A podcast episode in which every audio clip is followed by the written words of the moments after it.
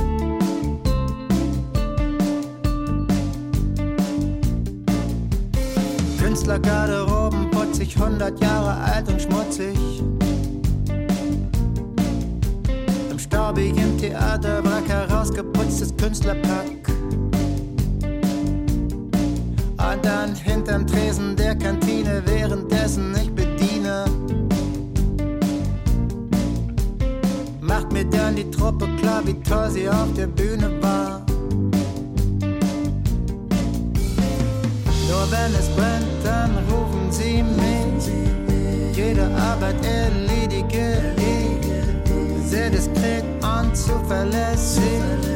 In diesem Haus bin ich unentbehrlich.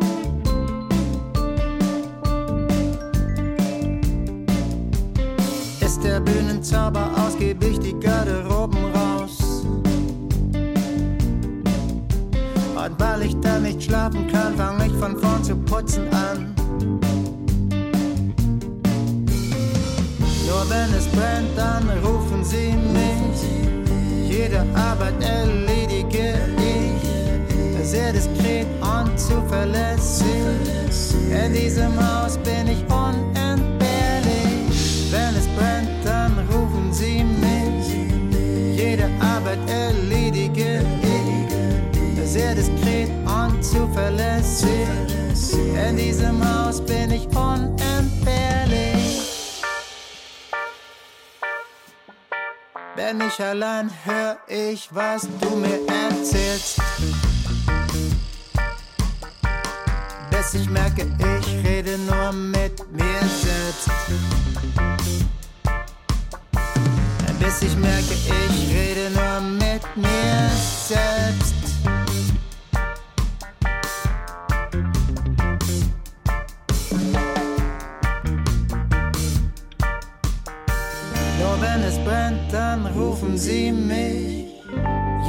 Arbeit erledige ich.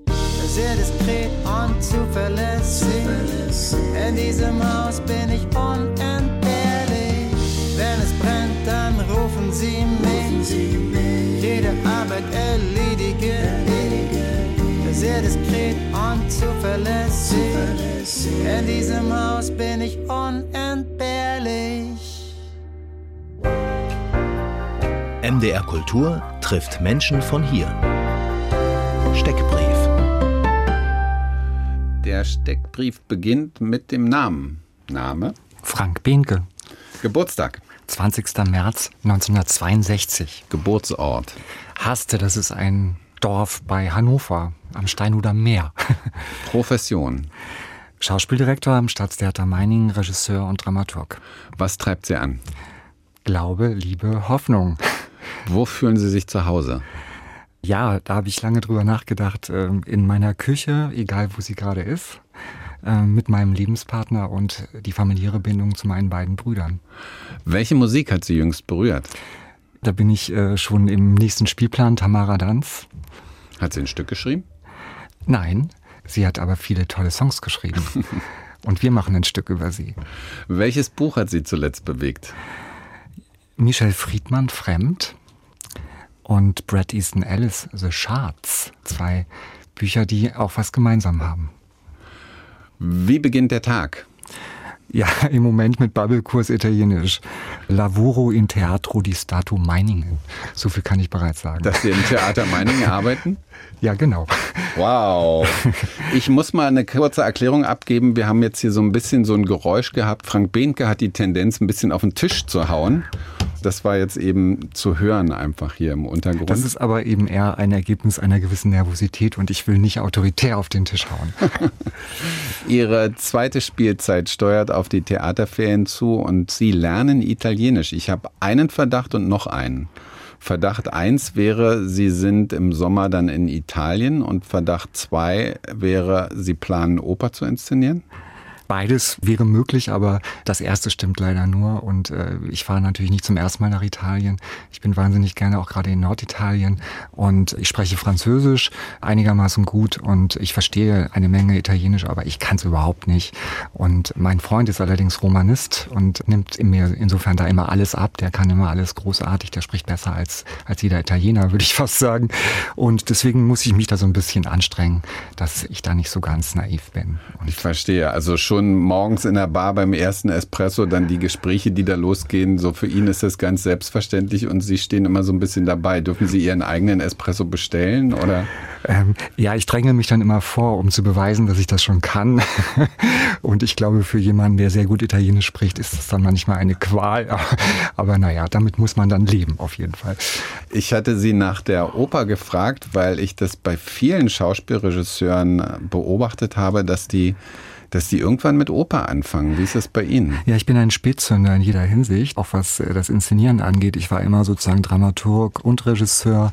Meine Laufbahn war immer sozusagen von beiden geprägt. Und insofern habe ich im Schauspiel noch so wahnsinnig viel zu entdecken, dass ich an diesem Punkt noch nicht bin. Aber ich merke, meine Neugierde wird größer, also auch dadurch, weil äh, unser Intendant Jens Neundorf von Ensberg in Meiningen so ein spannendes Opernprogramm macht, dass ich langsam zum Opernfan werde. Also es dauert vielleicht noch ein bisschen, aber in dieser Spielzeit zum Beispiel Tote Stadt war eine großartige Inszenierung und es gibt ja auch Überschneidungen, also viele dramatische Stoffe von großen Sprechtheaterautoren sind natürlich auch als Opern da und das würde mich dann schon mal irgendwann reizen, glaube ich. Interessant, dass Sie Tote Stadt erwähnen, was ja, also ist ja kein typisches Opernrepertoirestück, sondern es ist, ja, ich stelle mir vor, ein Wagnis in Meiningen ein Stück zu machen, wo Sie erstmal ganz viel erklären müssen wer ist das und klassische Moderne könnte man sagen, 20. Ja. Jahrhundert. Was spielen wir da? Naja, das ist aber, glaube ich, so ein Erfolgsrezept schon von Meiningen, zu sagen, ähm, wir sind ein wenig ähm, im südlichsten Zipfel von Thüringen und wir müssen ungewöhnliche Dinge machen, damit man uns wahrnimmt. Und das betrifft natürlich die Oper genauso wie das Schauspiel. Wir haben also Lust, da spezielle Sachen zu machen, die eben auch überregional von Interesse sind. Und in dem Fall ist es so, dieses Stück, dieses großartige Stück ist noch niemals in Meiningen gemacht worden. Und das betrifft eben auch viele Stücke im Schauspiel, die wir machen, wo wir schauen, wie wir sozusagen wirklich ein äh, auch überregionales Interesse wecken können. Hm. Sie haben jetzt was gesagt, wo ich froh bin, dass Sie es gesagt haben, weil ich, also wir haben immer Reaktionen, immer mal wieder Reaktionen von Hörern, wenn wir von irgendwelchen Zipfeln sprechen. Also noch ausgeprägter ist die Empfindlichkeit beim Zipfel in Sachsen, also so im Dreiländereck da hinten. Oh, jetzt habe ich da hinten gesagt. Da vorn, da vorne okay. in Zittau. so. Und der, der Zipfel da in Südthüringen, dieser sehr schöne, diese sehr schöne Gegend, bringt mich zu der Frage, wie geht es Ihnen eigentlich in Meiningen? Also beobachten Sie jetzt in Ihrem zweiten Jahr dort so erste Beheimatungssymptome? Auf jeden Fall. Also ich muss sagen, ich komme ja von meiner letzten Station aus Münster, also sozusagen ganz im Westen. Und ich hatte schon ähm, so ein etwas flaues Gefühl äh, im Bauch, als ich zum ersten Mal nach Meiningen kam. Das war auch wirklich mitten in der Corona-Zeit. Die Stadt war total tot und ausgestorben. Ich musste mir einmal ein Bild machen, bevor ich zugesagt habe, nach Meiningen zu gehen. Auf der Rückfahrt war es dann schon klar, dass ich es machen werde, weil ich dieses Theater gesehen habe. Also inzwischen diese Begeisterung äh, teile für diesen Ort und für diese Stadt. Ähm, aber klar, es waren natürlich bestimmte Klischees auch von, von Thüringen in meinem Kopf und es waren auch bestimmte Ängste da. Also als als Westdeutscher, als total westsozialisierter, vielleicht mit Vorbehalten dort konfrontiert zu werden. Und das war auch so. Das ist, glaube ich, aber auch, auch ein Spiel, was ich gerne aufnehme. Und ich finde es auf jeden Fall spannend, so mit meinen Erfahrungen dorthin zu kommen und, und das auch abzugleichen und zu schauen, wie ticken die Leute da. Also ich bin inzwischen im Theater auf jeden Fall tausendprozentig zu Hause, weil das ist wirklich sowas, äh, man geht durch die Pforte und es geht einem das Herz auf, weil das ein Haus ist, wo man das Gefühl hat, es ist so wichtig für die Leute, die da arbeiten, die lieben es da zu arbeiten, egal in welcher Abteilung, nicht nur das Ensemble, sondern es wird getragen von so einer ganz großen Leidenschaft und Empathie und das gibt einem eine Freiheit. Und das ist ein Haus, was was kann, was was will, was glänzen will. Und das, das spürt man so bis in jeden Raum, bis zu jedem Mitarbeiter, bis zur Pforte, das ist ganz toll. Ich habe das Thema mit den Vorbehalten, was Sie eben so angedeutet haben, ich habe das gehört und würde das gerne noch ein bisschen im Hinterkopf behalten, weil ich gerade so Ihre Begeisterung für das Haus spüre und Sie sagten, ich habe das Haus gesehen und da war mir klar, dass ich da sein möchte. Und nun kann man ja nicht voraussetzen, also Sie haben gerade die geografische Lage von Meiningen beschrieben, kann man nicht voraussetzen, dass jeder das Haus kennt. Und was wäre über das Haus noch zu sagen, außer dass es eben schön ist? Naja, das eine habe ich schon gesagt. Ein Haus lebt natürlich nicht nur von seiner Architektur, aber das ist auch ganz wichtig. Und ich merke, die Leute gehen da rein äh, und das ist manchmal für einen Schauspieldirektor schmerzhaft. Denen ist es ganz egal. Habe ich manchmal das Gefühl, was da gespielt wird. Die lieben es einfach in dieser fantastischen Atmosphäre, sich zu treffen und sich zu begegnen. Und das ist ja auch ein sozialer Ort. Diese Funktion hat ja Theater auch. Es lebt von, äh, von den Mitarbeitern und es lebt von dieser Tradition. Und die ist sozusagen ansteckend bis heute. Und äh, ich will jetzt nicht anfangen, schon über Georg II. zu sprechen. Ja, aber der gehört offenbar der gehört, zu der Geschichte dazu. Also dass es quasi dazu. genetisch ist. Absolut. Also das Haus bricht ja sozusagen Rekorde, was das Verhältnis von der Theatergröße zur Stadt angeht. Also hm. diese Stadt hat zwischen 20 und 25.000 Einwohnern. Ich weiß es gerade gar nicht so genau. Und wenn wir in beiden Häusern spielen, dann bieten wir knapp 1000 Plätze an am Abend und wir spielen unglaublich viel und unheimlich oft und dieses Haus ist voll. Also das, was dort im 19. Jahrhundert angelegt wurde, dieser Keim von Georg II., der sozusagen ja auch eine Lust hatte, sich aus der Provinzialität mit einem gewissen Größenwahn bis in die Welt hinaus zu katapultieren mit, mit seiner Idee, mit seiner Reform, mit seinem Ansatz. So davon, äh, dieser Geist existiert immer noch da in diesem Haus. Und man hat die Chance, das, das haben Sie ja auch gleich am Anfang schon angesprochen, man hat die Chance, auf dieser historischen Basis, auf dieser Tradition daran anzuknüpfen und wenn man geschickt ist, das äh, heute lebendig zu machen. Ne? Und das versuchen wir zum Beispiel auch in unserer Programmatik. Also wir sind zum Beispiel vor zwei Jahren gestartet mit einer Stückkombination Julius Caesar und Wolfram Lotz, die Politiker. Also ein klassisches Shakespeare, politisches Drama. Das Stück, mit dem Georg II. zum ersten Mal einen großen Gastspielerfolg hatte und eben ein postdramatischer Text von einem jungen Autor, und es ging letztlich in diesem Stück um das Verhältnis von Volk zu Politik. Und da haben wir, fand ich ganz schön, die Brücke geschlagen sozusagen von dieser Tradition dieses Hauses in die Gegenwart. Ich finde, man riecht es in, nee, vielleicht riechen ist Quatsch, aber man, es ist, es gibt tatsächlich sowas wie ein Geist des Ortes, so wie dieses Theater da steht, wie das mit den Parks ringsrum ist, wie diese Straße aus der Innenstadt zum Markt, diese repräsentative Straße dahin führt, so dass diese Geschichte von diesem Theaterherzog, der dann mit seinem Ensemble, ja, mit dem Zug durch Europa gefahren ist und diese riesigen Prospekte hatte, diese gemalten Dinger, die sie jetzt da im, im Museum Museum haben, dass ich, ich finde, die Geschichte ist so verrückt, irgendwie, das ist hm. eigentlich ein Serienstoff, oder? Auf jeden Fall. Ich äh, warte auf die Verfilmung. Nein, aber es ist, also mich fasziniert es wirklich immer wieder, weil man erfährt dann ja immer wieder auch nochmal neue Details. Mhm. Und dieses Ausmaß an Gastspielen, die die hatten. Es waren Tausende. Also ich habe mal allein in, in Moskau 70 Vorstellungen. Die waren ja nicht nur mal einen Tag unterwegs, die waren dann ja monatelang teilweise unterwegs. Ja, mit so ähm, einer Karenina-Zügen so. Ja, und, und hatten also ihr ganzes Repertoire später mm. sozusagen im Gepäck und sind ja wirklich von Triest bis äh, Stockholm, von Odessa, wo das letzte Gastspiel äh, stattfand, was ihr wollt, übrigens von, von Shakespeare, ein Stück, was wir im Moment auch im Repertoire haben, also auch mm. mit mhm. diesem kleinen Fingerzeig. Das, das ist wirklich faszinierend. Also allein diese Logistik ist faszinierend und, und ich hatte jetzt auch nochmal gelesen, dass diese äh, Gastspiele auch tatsächlich lukrativ waren. Also der hat damit -hmm. Geld verdient. Und überhaupt, das kann man diesem Herzog äh, zugute schreiben. Er hat also das gesamte Theater aus seiner Privatschatulle finanziert und nicht seine Untergebenen sozusagen ausgepresst, um da diesen Prunk zu zelebrieren. Und das finde ich, finde ich toll. Er war ja auch ein politisch aufgeklärter Reformator sozusagen, was ja. Sozialpolitik und Frauenthemen anging, äh, hat sich da ja auch über die Konvention seiner Zeit hinweggesetzt, hat dann eine, eine Schauspielerin geheiratet, die nicht standesgemäß war, die Ellen Franz und so. Also es, irgendwie ist es, ist es eine tolle Story, äh, mhm. äh, die sich lohnt zu erzählen und, und wo man also auch als, sozusagen als jemand, der Theater als Gegenwartskunst begreift, Lust hat, sich an diese Tradition so ranzuheften manchmal oder das aufzugreifen. Das macht Spaß. Na, weil die Genetik eben in, in Meiningen auch zu spüren ist, dass dieses Theater, dass es dieses Wunder tatsächlich nach der Wende gegeben hat. Also in, bis in der DDR war Meiningen tatsächlich also unter ferner liefen. Es war halt Meiningen, irgendwo fand das statt, die Konzentration war woanders. Und jetzt gibt es aber seitdem dieses Wunder auch mit wechselnden Leitungen. Die Menschen kommen immer wieder.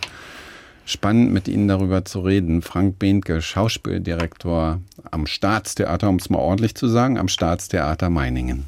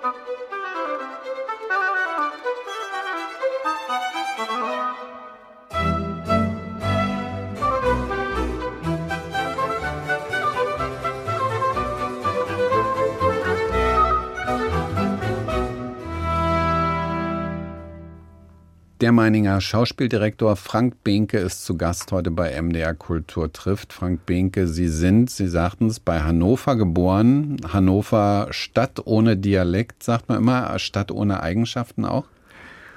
Also so, je länger ich weg bin von Hannover, desto mehr mag ich es. Und sagte mal nicht schön, nicht hässlich. Ja, es ist wirklich so. Durch Hannover ist bei mir die Sehnsucht eigentlich immer entstanden, woanders zu sein. Also auch in Regionen, die mehr Charakter haben. Also ich habe jetzt zum Beispiel auch lange in Bayern gearbeitet, in, in Nürnberg. Und das war für mich wie ein fremdes Land und eine andere Kultur.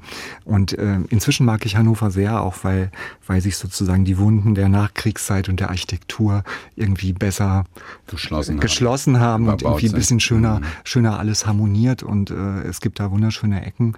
Aber eben dieses Image ist ja ein bisschen dröge. Und, und Wie war denn das dort Mitte der 70er Jahre Teenager zu sein? Ja, ich bin ja auf dem Dorf aufgewachsen, auf dem Land aufgewachsen und es ist, glaube ich, so eine ganz typische 60er, 70er Jahre äh, Kindheit gewesen. Also meine Eltern haben es geschafft, äh, an dem Wohlstand teilzuhaben. Sie waren da wahnsinnig fleißig, äh, selber Kriegsgeneration, haben ganz schnell ein Haus gebaut, haben drei Kinder in die Welt gesetzt, haben ein Auto gehabt und äh, sind mit uns nach Italien gefahren oder, oder in die Berge. Und es war sozusagen so ein bisschen bilderbuchmäßig. Und ja, also äh, Disco auf dem Land, äh, Gymnasium. Ich hatte jetzt gerade vor einer Woche Klassentreffen, also 40 Jahre Abitur und es war toll. Es waren also von 130 Absolventen des Jahrgangs waren 70 da. Und ja, also es gibt irgendwie noch eine ganz schöne Verbindung zu der, zu der Zeit und ich, und ich mag die Region und den Ort auch. Darf ich, darf ich unterbrechen ja. beim, beim Gymnasium, dass ich den Gedanken nicht vergesse?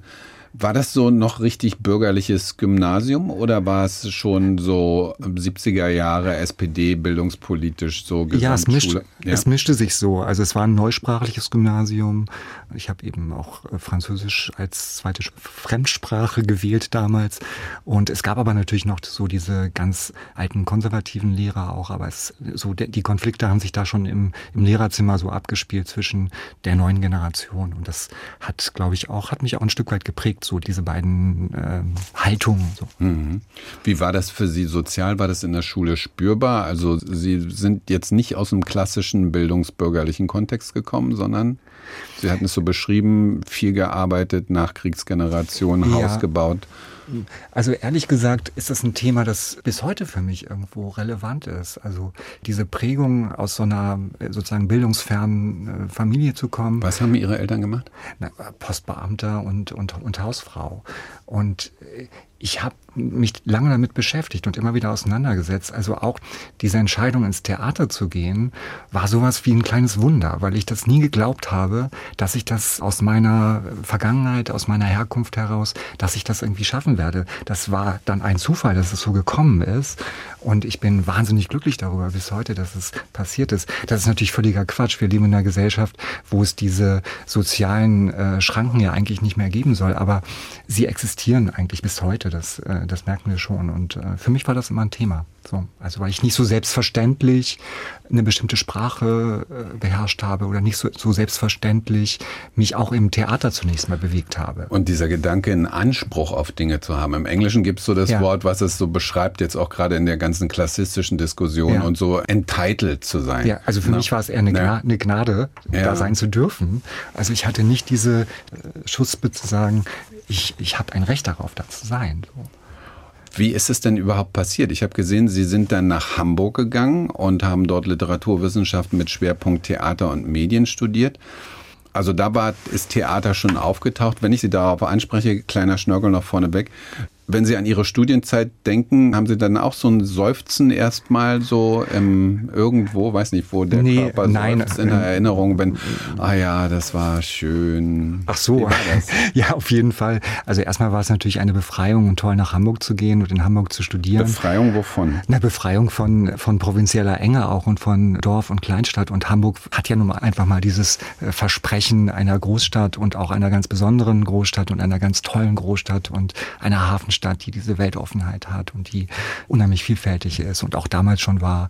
Und das war natürlich irgendwie großartig, dahin zu gehen. Das war ein Aufbruch.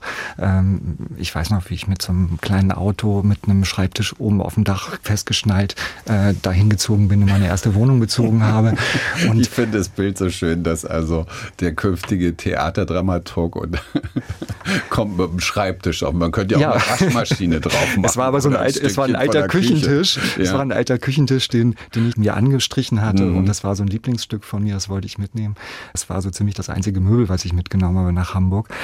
Und ja, aber ich bin ganz oft umgezogen und irgendwann habe ich auch genau gegenüber vom Bühneneingang vom Schauspielhaus gewohnt. Oh. Und ich habe dann, da war ich aber schon an dem Punkt, dass ich gesagt habe, ich will da irgendwann mal reingehen können und zwar ganz normal. Und den Traum habe ich mir dann erfüllt. Und die Männer aus Hannover wollen immer irgendwo rein. So, bei Gerhard Schröder so. rüttelt am Zaun. ja, genau. Denn also Sie ich wollten ins Schauspielhaus. Nein, und das war... Äh, hat ja auch geklappt später. Das hat dann später geklappt, aber äh, das war auch so ein Erlebnis mit dem Schauspielhaus, was mich durchaus geprägt hat, weil im Schauspielhaus eben ein besonderes Theater immer, immer schon gemacht wurde. Dieses Haus ist, ist, ist ja riesig groß, das größte Sprechtheater in Deutschland.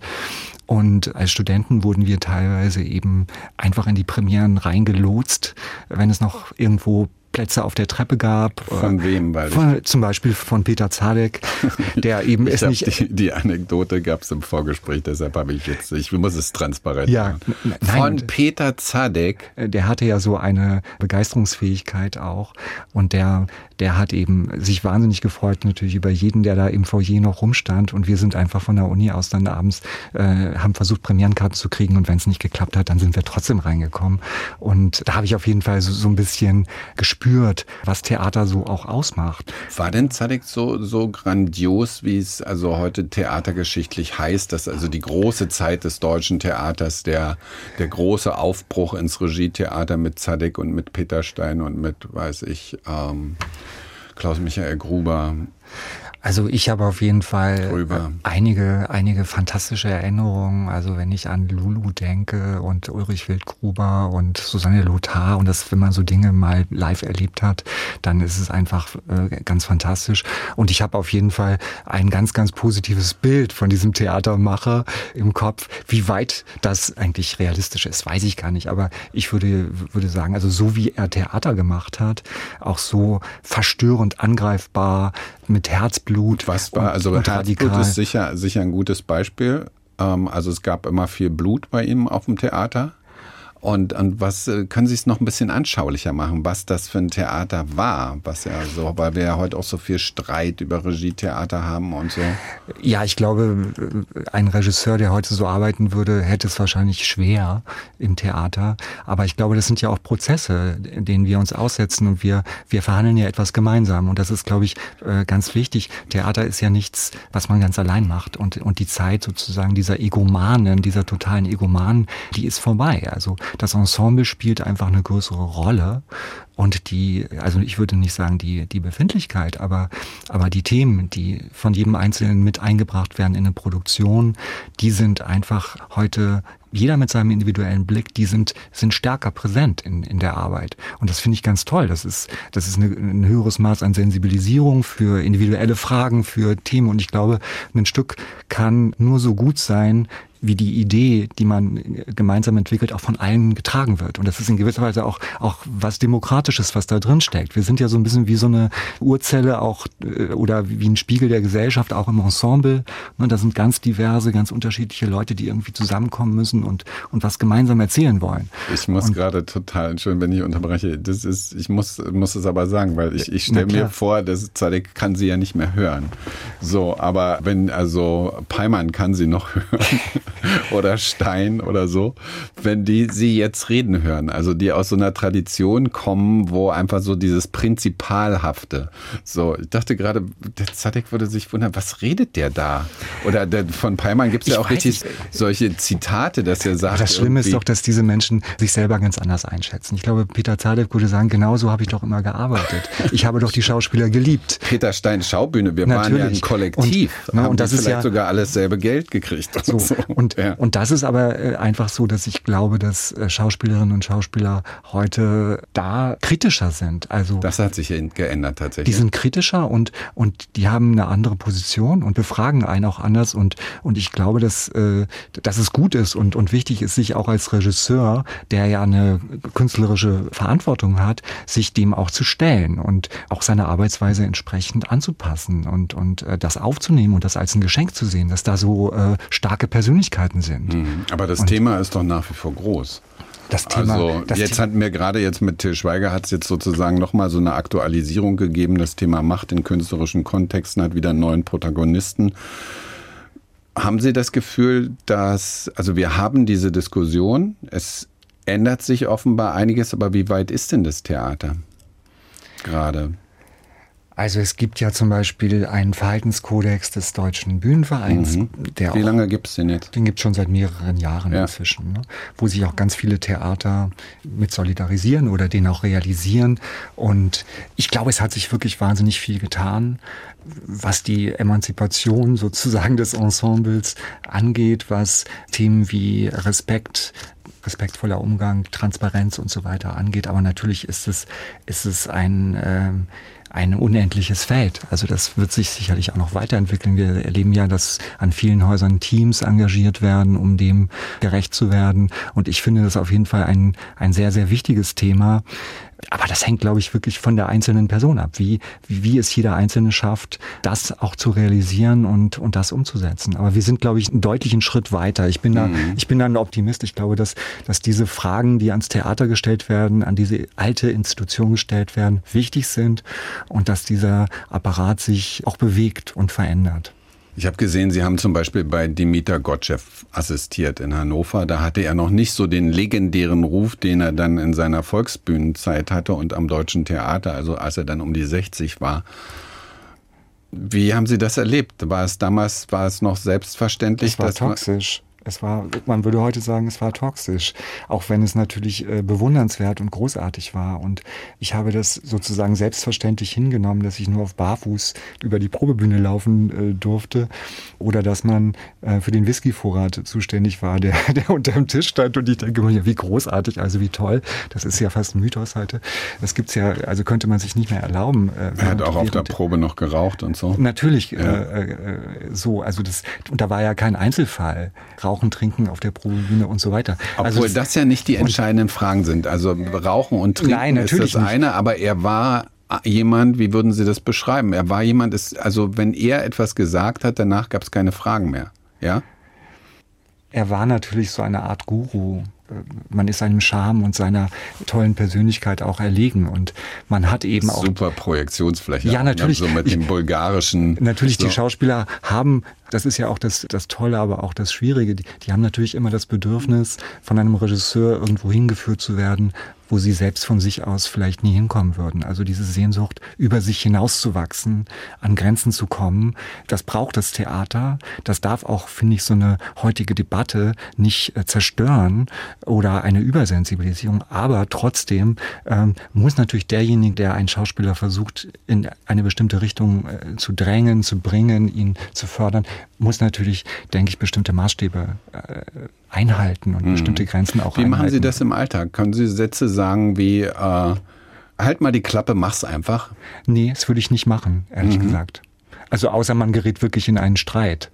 Aber das bin ich überhaupt nicht. Das kann ich gar nicht. So, ich brauche, ich brauche auch auf der Probe ein großes Maß an Einverständnis, an, an Harmonie und ich gehe lieber dreimal mehr auf eine Kritik, auf eine Nachfrage, auf eine Infragestellung ein als zu wenig. Und ich finde auch, dass Zweifeln ein Prinzip ist, was einen in der Kunst unheimlich weit bringt. Und auch der Selbstzweifel ist manchmal sehr fruchtbar.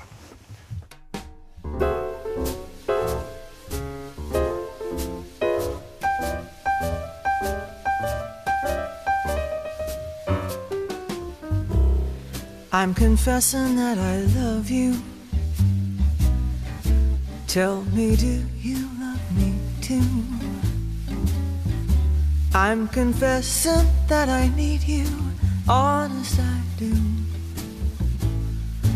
Need you every moment. In your eyes, I read such strange things. But your lips deny they're true. Will your answer really change things, making me blue?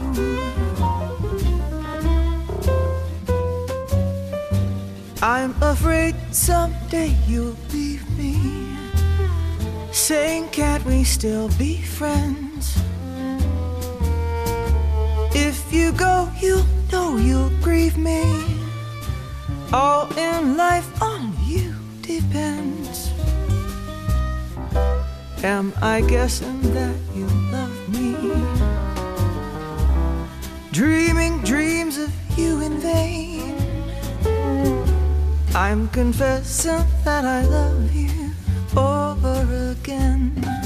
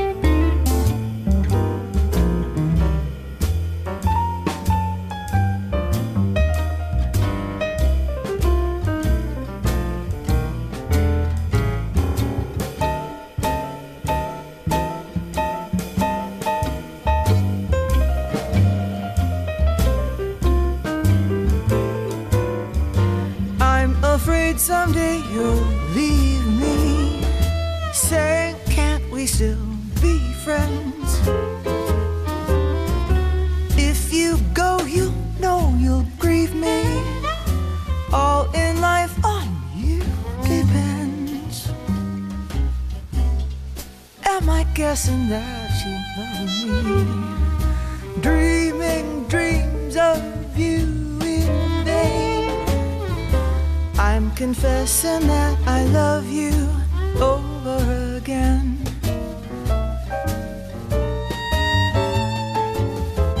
I'm confessing that I love you over again.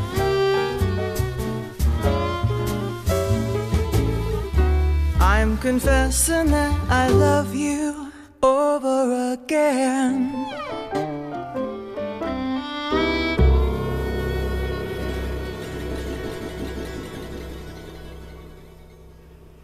MDR Kultur trifft mit dem Meininger Schauspieldirektor Frank Behnke. Und ich würde eigentlich jetzt direkt wieder in die Gegenwart kommen wollen, nachdem wir hier so theaterhistorisch überlegt haben und dann aber eigentlich ja auch an der Stelle waren, wie ist der Zustand in den Machtspielen der Institution Theater zurück zu dem, was sie ganz praktisch machen. Extrawurst, das ist eine Komödie von Dietmar Jakobs und Moritz Neten Jakob. Das Stück sei dabei, ein Theaterhit zu werden, habe ich gelesen. Was haben Sie sich überlegt, als Sie Extrawurst auf den Spielplan gepackt haben? Ja, wir sind jetzt am Ende unserer zweiten Spielzeit oder am Ende auch dieser Saison und wir haben jetzt nochmal zwei Komödienpositionen rausgesucht für das Ende der Spielzeit nach einer Saison, auch mit äh, Erstaufführungen und zwei Uraufführungen, Auftragsstücken, auch mit vielen komplexen und schwierigen Themen. Und dieses Stück Extrawurst ist so ein bisschen paradigmatisch für das, was ich eigentlich vom Theater will, selbst wenn es in diesem Fall eine Art Boulevardkomödie ist. Der Autor kommt vom Kabarett, richtig? Der Autor ne? kommt vom Kabarett, so, weil die Autoren es hier schaffen, eigentlich auf eine wahnsinnig volksnahe, volkstheaterhafte Weise ganz wichtige Fragestellungen unheimlich unterhaltsam darzustellen. Also die Frage, die ja sozusagen tagesaktuell ist, wie ist das Verhältnis zwischen Mehrheit und, und Minderheit? Welche Rücksicht nimmt eine Mehrheitsgesellschaft auf Minderheiten? Wird hier exemplarisch an einem, in der Mitgliederversammlung eines Tennisvereins ausdiskutiert und es geht um einen Grill, um die Frage, ob man für das einzige türkische Mitglied einen extra Grill anschaffen will.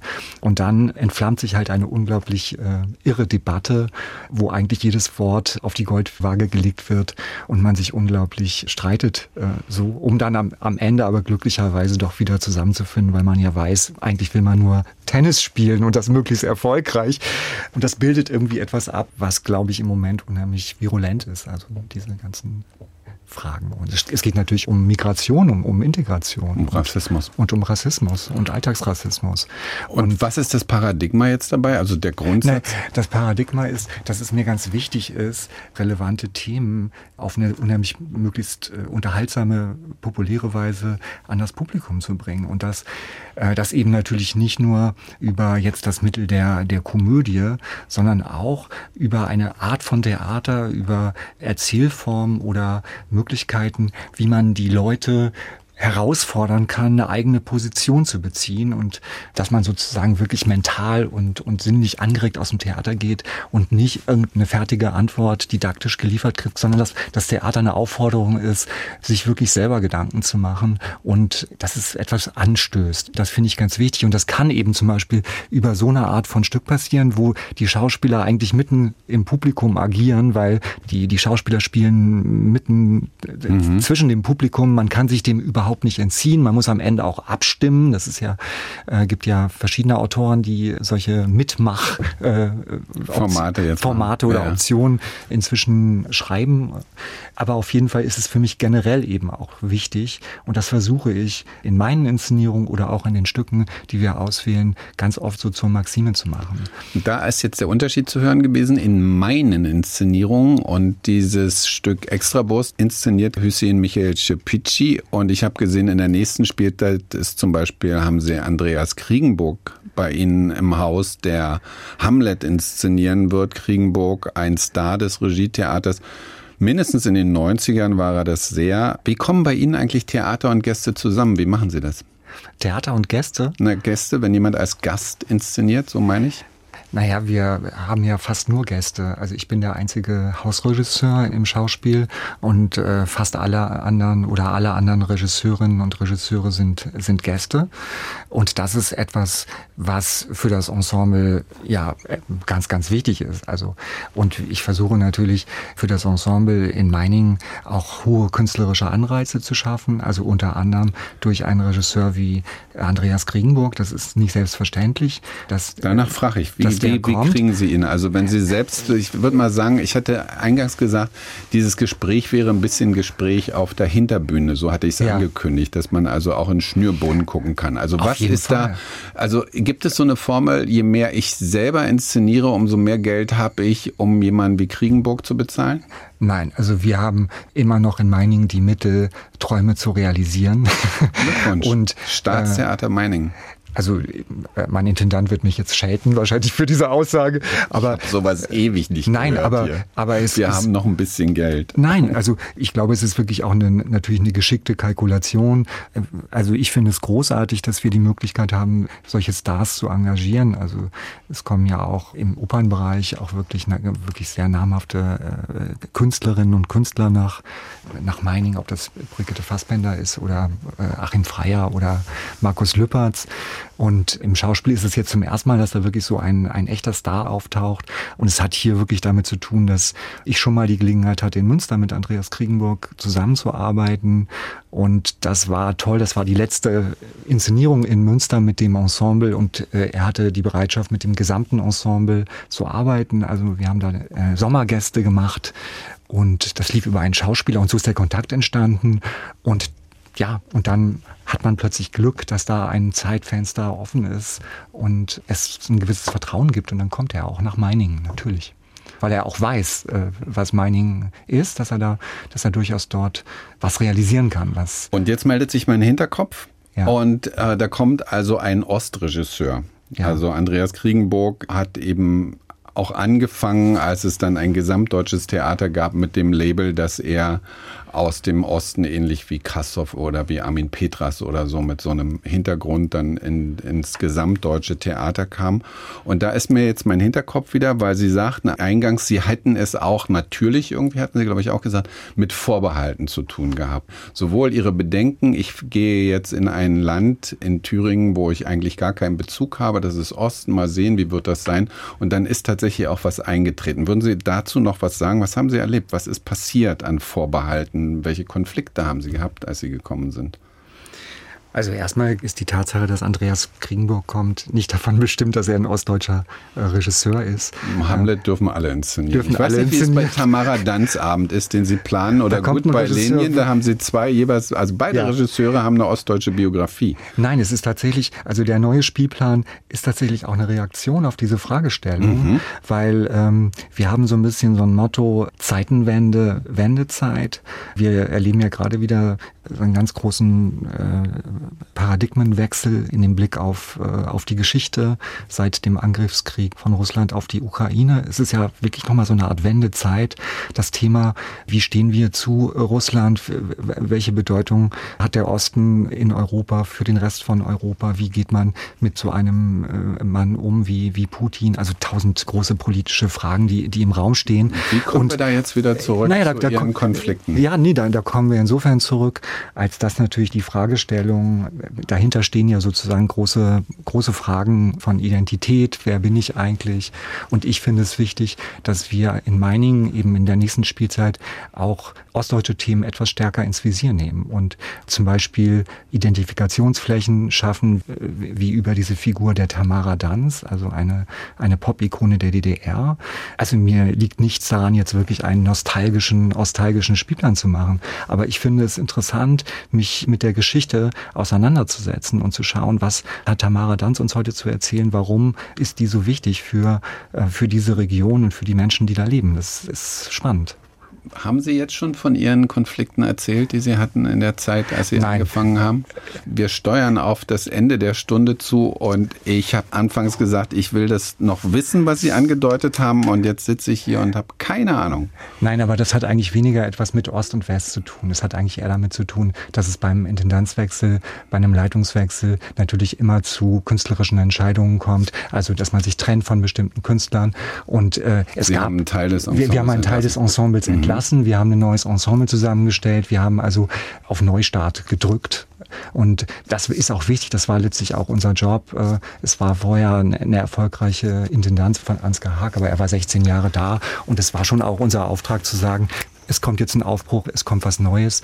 Und das zeigt ja eigentlich, wie verwurzelt dieses Theater in der Region ist. Es wäre es wäre schade, wenn niemand traurig wäre, wenn bestimmte Schauspielerinnen oder Schauspieler das Haus verlassen müssen. Da gab es natürlich Leserbriefe, da gab es Diskussionen, da gab es unangenehme äh, Reaktionen, da gab es eben ein bisschen Stunk in der Stadt. Das hat sich aber inzwischen, glaube ich, sehr, sehr, sehr äh, verändert. Und inzwischen sind wir, glaube ich, voll akzeptiert und, und auch geliebt mit dem, was wir machen. Aber das könnte, das hätte in einer anderen Stadt genauso stattfinden können. Also überall da, wo, wo ein Theater in der Region oder, oder in der Stadt eng verwurzelt ist, da sind manche Leute einfach traurig dann, wenn, wenn bestimmte Menschen das Haus verlassen müssen. Und es klingt aber so, als sei das nun auch ein Teil der Meininger Theatergeschichte geworden, der Konflikt, den Sie da hatten am Antritt, als das Ensemble letztlich wechseln musste. Das war jetzt schon MDR Kultur trifft in der Redaktion von Angelika Zapf. Ich bin Carsten Tesch, MDR Kultur trifft mit dem Schauspieldirektor vom Staatstheater Meiningen, mit Frank Behnke. In der kommenden Woche ist Elke Walter Koch hier zu Gast. Sie hat einen eigenen Verlag in Döbeln gegründet, den Lebensart Verlag. Und dort entstanden unter anderem zwei Bildbände, in denen sie Frauenpersönlichkeiten im Alter von Mitte 20 bis über 70 vorstellt. Alle unsere Gespräche finden Sie auf mdrkultur.de und in der ARD Audiothek.